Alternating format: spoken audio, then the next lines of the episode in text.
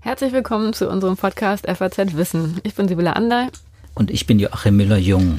Und wenn Sie unseren Podcast schon ein bisschen kennen, dann wissen Sie, dass wir hier in diesem Podcast regelmäßig aktuelle wissenschaftliche Studien vorstellen und über die Hintergründe und Implikationen diskutieren.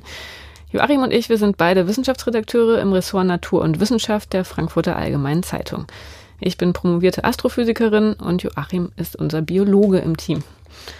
Nachdem wir uns nach unserer Sommerpause erstmal zwei Wochen lang den Luxus erlaubt hatten, uns thematisch weit ab der Pandemie zu tummeln, ähm, hast du, lieber Joachim, uns heute endlich mal wieder ein Corona-Thema mitgebracht. Und man kann wahrscheinlich sagen, es ist aktuell das Thema, das uns umtreibt, das zurzeit immer wieder die Nachrichten bestimmt. Und zwar geht es heute um die Impfstoffentwicklung, die ja gerade mit einem ganz enormen Tempo vorangetrieben wird. Da kannst du uns heute ein paar Updates geben und ähm, auch ein bisschen was zu der Frage sagen, inwiefern die Mutationen des SARS-CoV-2-Virus, die ja permanent passieren, ähm, inwiefern diese Mutationen also einen Einfluss auf diese Impfstoffentwicklung haben. Also das sind so die spannenden Fragen, mit denen wir heute in diesen Podcast gehen. Aber bevor wir auf diese allgemeinen Fragen kommen, müssen wir, glaube ich, noch ein paar Sätze erstmal zu einem aktuellen Fall verlieren, den du für uns vielleicht ein bisschen einordnen kannst. Und zwar ist gerade heute bekannt geworden, dass äh, im Zuge dieser Impfstoffentwicklung erstmalig schwere Nebenwirkungen bei einer Testpatientin, war eine Frau, ne, aufgetreten sind.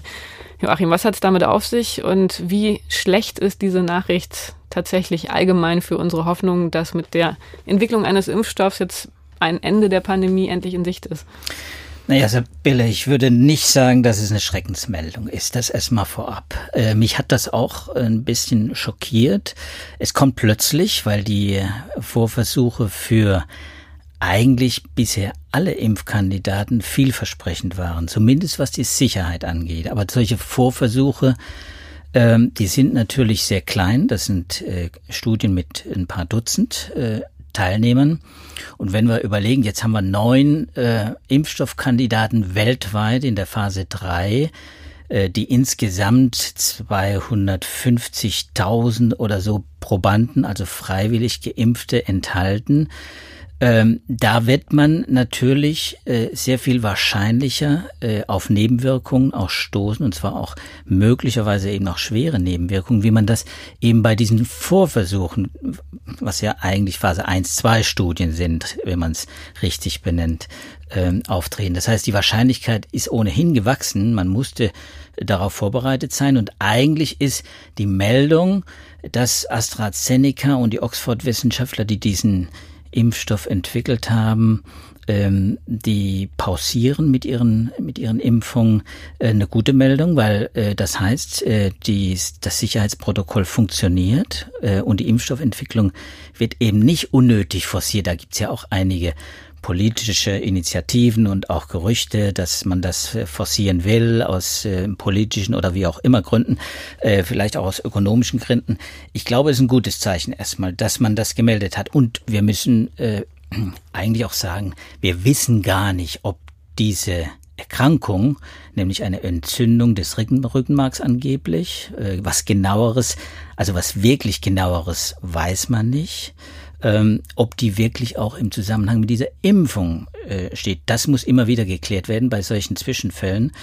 Ähm, und deswegen muss auch äh, die, die klinische Studie jetzt erstmal gestoppt werden, bis man Klarheit hat, ob das eine Folge der Impfung ist oder ob möglicherweise Vorerkrankung bestand oder ob es äh, vielleicht auch äh, quasi äh, vielleicht eine, eine Nebenwirkung ist, äh, mit der man eventuell auch gerechnet hat. Ich denke da zum Beispiel an die antikörperabhängige äh, Verstärkung, eine Impfstoffnebenwirkung, auch eine Infektionsnebenwirkung, äh, die man äh, lange kennt, aber von der man nicht weiß, ob sie auch bei diesem Erreger und bei diesen Impfstoffen auftreten kann. Das, das kann man nicht wissen, aber darüber wird länger spekuliert. Ich habe heute auch dazu einen Artikel geschrieben, äh, geschrieben äh, kurze, kurze Eigenwerbung, ähm, äh, indem ich genau diese Nebenwirkung, äh, die eine der gefürchtetsten ist, äh, auch beschreibe. Aber wie gesagt, das kann man in diesem Fall äh, wirklich nicht sagen. Und da muss man einfach äh, die Untersuchung abwarten. Aber daraus, dass es jetzt nur eine Patientin betroffen hat, ähm, daraus kann man jetzt erstmal nichts folgern. Also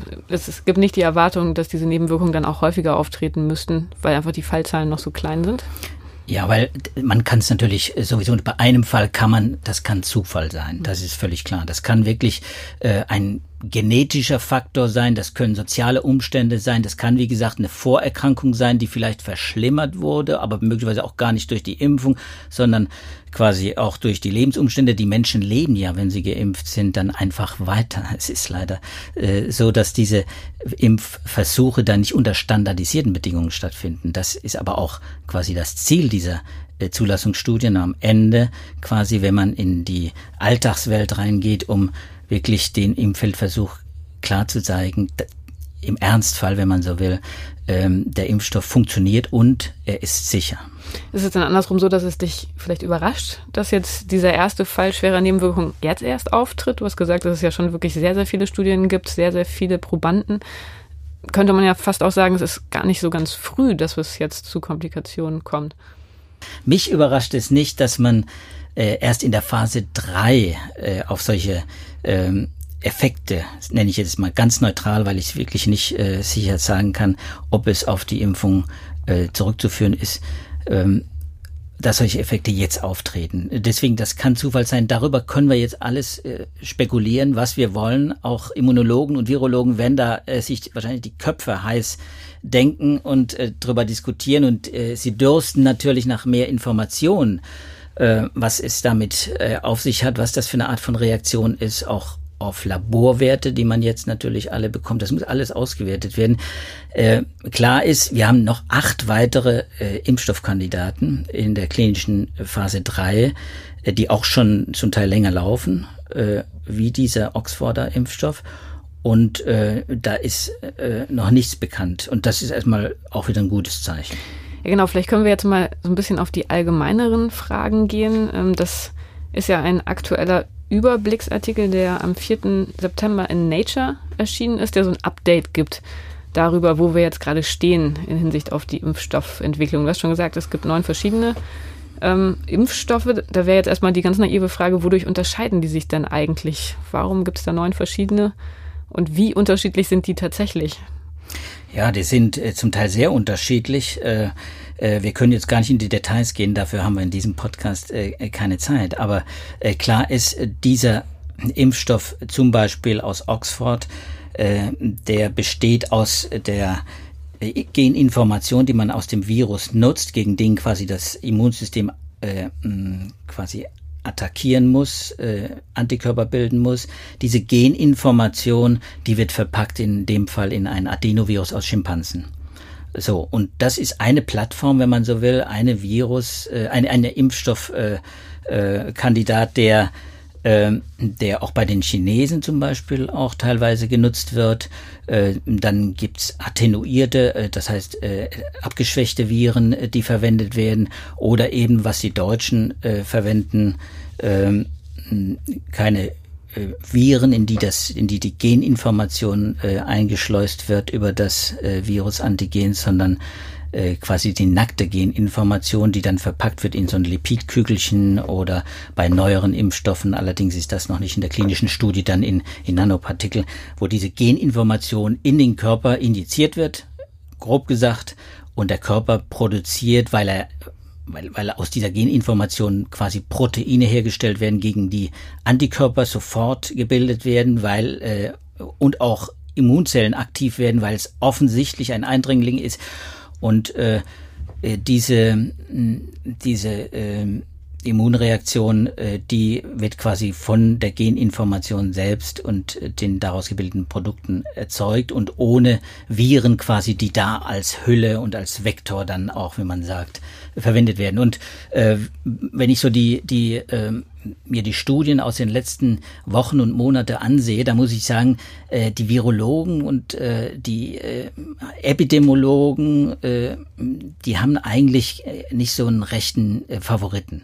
Ähm, eigentlich gelten diese Adenoviren äh, aus Schimpansen, die die Oxforder verwenden, äh, als äh, so vielleicht der heißeste Kandidat, weil man damit Erfahrung hat schon, auch bei anderen Infektionserregern und äh, damit auch relativ viel klinische Erfahrung hat äh, und äh, damit umgehen kann, äh, auch im Labor natürlich. Äh, andererseits ist der RNA-Impfstoff, der jetzt von den beiden deutschen äh, Herstellern äh, produziert wird und auch im Moment in Studie äh, in Phase 3 äh, sind, ähm, der hat eben den Vorteil, äh, dass er relativ günstig zu produzieren ist und äh, dass er schneller produziert werden kann damit. Ne? Das ist natürlich ein, ein großer Vorteil, auch möglicherweise Lagervorteile, die man hat. Und was man nicht weiß, das ist eben, obwohl es seit zehn Jahren etwa entwickelt wird, zum Beispiel in Mainz bei BioNTech oder bei CureVac auch schon sehr, sehr lange, diese RNA-Impfstoffe, die wurden anfänglich für, für als Krebsimpfstoff entwickelt, aber man hat nicht so viel beziehungsweise hat eigentlich fast keine klinische Erfahrung, äh, wenn man das eben als Impfstoff gegen Infektionserreger einsetzt. Und die muss jetzt erst gesammelt werden. Deswegen bei allen ökonomischen und vielleicht auch Zulassungsvorteilen, die das äh, unter Umständen bietet, äh, muss man sagen, äh, gibt es im Moment, glaube ich, keinen wirklichen Favoriten. Aber welche Institution, welche Firma welche Strategie gewählt hat, das liegt wahrscheinlich nicht nur an solchen medizinischen ähm, Kriterien und Gesichtspunkten, sondern wahrscheinlich dann auch, wie du sagst, an einer bestimmten Forschungstradition, die man hat, an Erfahrung, die man schon hat. Es ist keine völlig freie Wahl, dass so eine, ja, ein Institut zum Beispiel oder eine Firma sich am Anfang ganz frei überlegt, in welche Richtung sie jetzt forscht, sondern ähm, das ist wahrscheinlich schon durch relativ viele Randbedingungen vorgegeben. Ja, oder? ja, das ist eben auch das, das Ding, dass man Erfahrung braucht, ne? und zwar auch Laborerfahrung. Äh, die Produktionserfahrung bei den klassischen äh, Impfstoffen, Grippeimpfstoff zum Beispiel oder äh, Polio oder Masern oder so, das, das sind Impfstoffe, die, da hat man die Plattform längst etabliert. Äh, das funktioniert von der äh, gewissermaßen von der Herstellung eines Impfstoffs bei der Grippe ja jedes Jahr neu, weil der sich ständig verändert. Äh, und bei anderen eben sind stabiler, da muss man es nicht jedes Jahr neu machen, aber dann muss man es produzieren.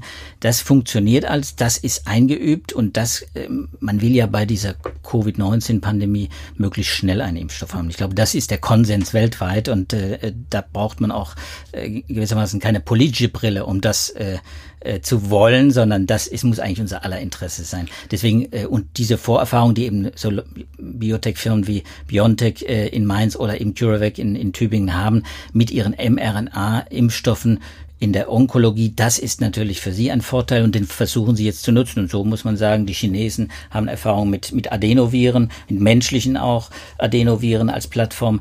Äh, da muss man einfach sagen, die Vielfalt ist eigentlich ein großer Vorteil. Noch eine ganz kurze Frage, einfach Interessenfrage.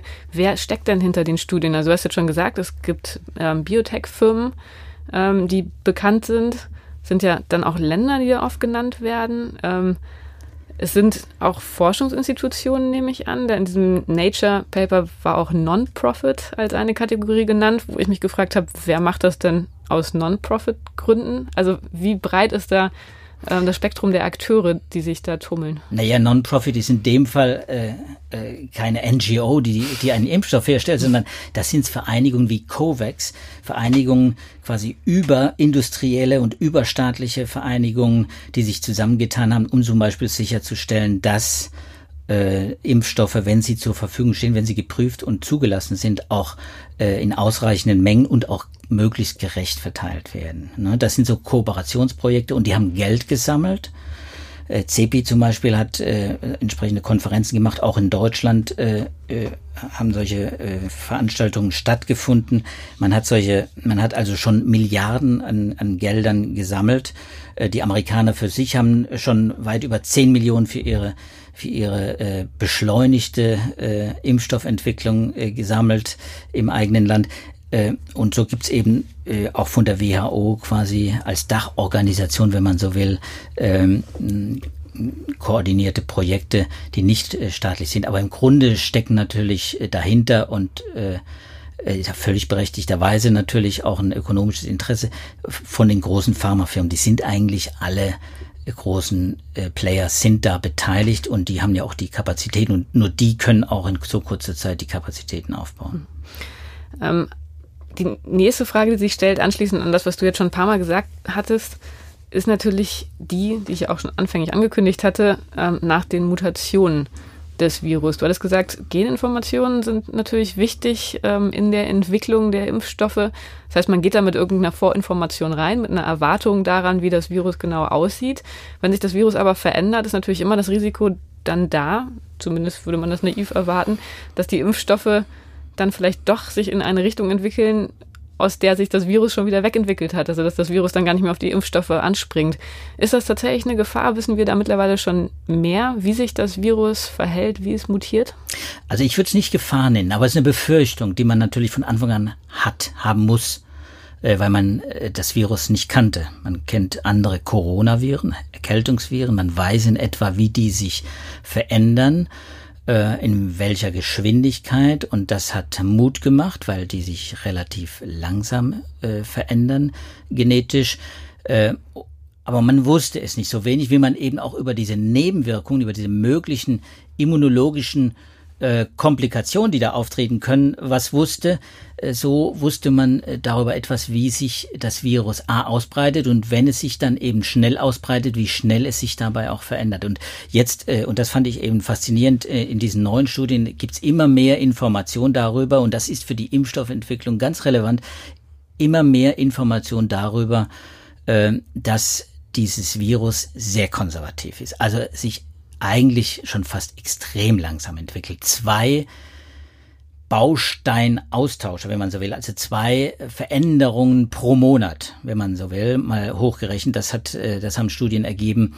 Ähm, äh, damit rechnet man bei so einem Virus, bei, bei, bei diesem speziellen Virus äh, eben, und das ist schon sehr langsam. Also das Grippevirus ist da sehr viel äh, ich sage jetzt mal fehleranfälliger, weil nämlich diese Veränderungen durch Fehler in der während der Vermehrung auftreten. Ne? Das Coronavirus vermehrt sich und äh, vermehrt sich relativ stabil. Das heißt, es hat eine gute Fehlerkorrektur. Es bügelt Fehler, Mutationen, Genmutationen quasi im eigenen Erbgut aus, bleibt dadurch stabil. Eigentlich ein Vorteil.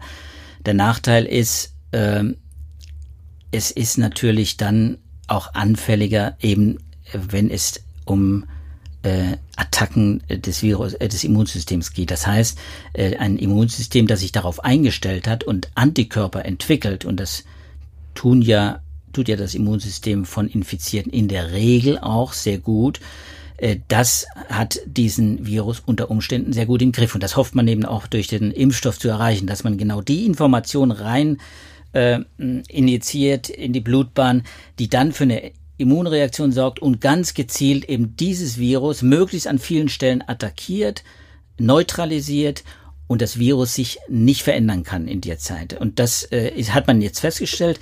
Wir haben jetzt 28 Millionen bestätigte Infektionen weltweit. Das ist schon viel.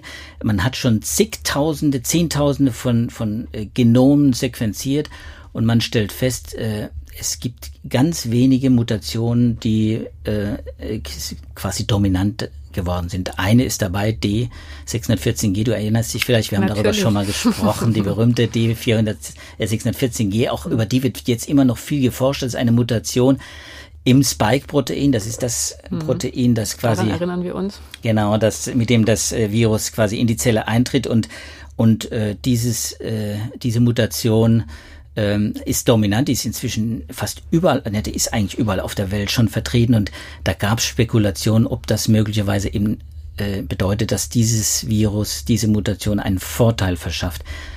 Ich habe damals berichtet über experimentelle Befunde, die das äh, andeuten, eine leichtere Übertragung, eine leichtere Ansteckung des Virus, äh, äh, aber nicht unbedingt gefährlich. Also es ist nicht dadurch letaler geworden. Also die Tödlichkeit hat es nicht erhöht.